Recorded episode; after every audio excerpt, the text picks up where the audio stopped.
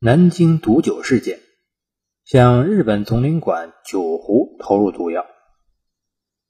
这是一九三四年春天的一个夜晚，这个夜晚改变了詹长林的一生。在这个夜晚，他只有两个选择：在日本总领馆卧底，或是用那把手枪立即结束自己二十一岁的生命。詹长林选择了前者。与日本人的战斗并不一定发生在战场上。詹长林一九一三年出生在南京，十五岁时入国府警卫旅。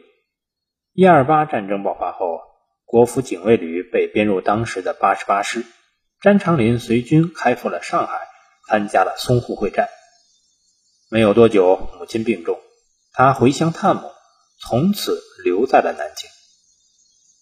一九三四年的一天，詹长林父亲的朋友黄老先生主动提议将詹长林介绍去日本领事馆当仆役，每月八块银元。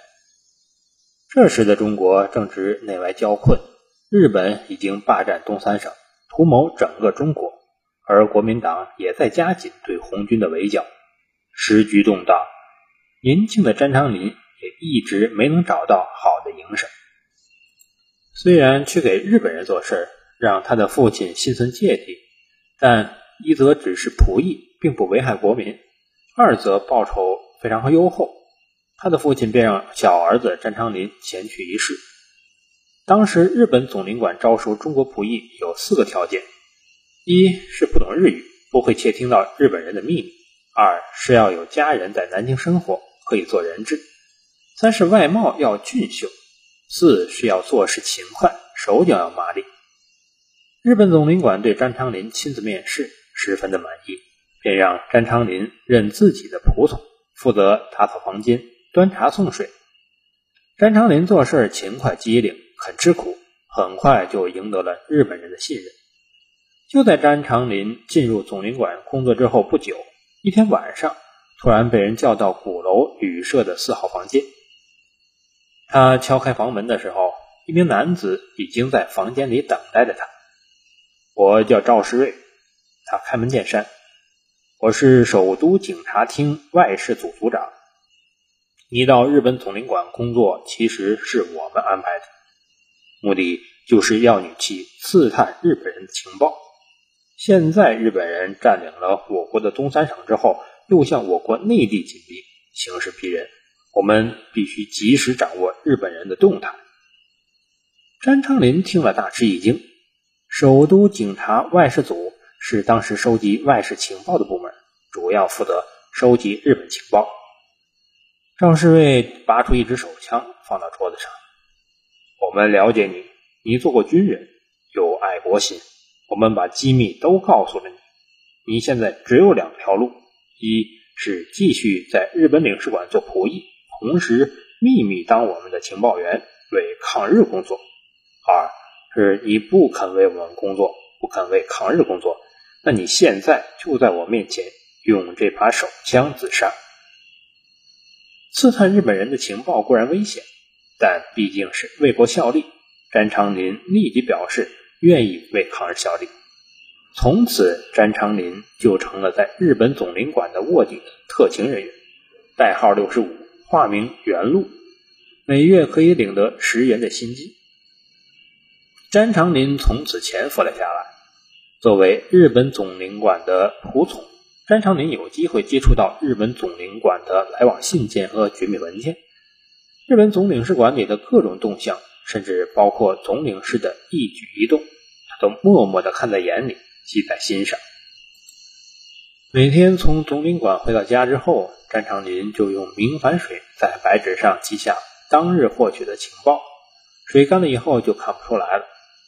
每当碰到从日本寄来的重要信件，詹长林就悄悄带回家，在密室里把信件拆开抄录，再把信重新封好，第二天再放回日本总领事的桌上。他做了个假邮戳，盖在信封上，与真的一模一样，从来没有露出过破绽。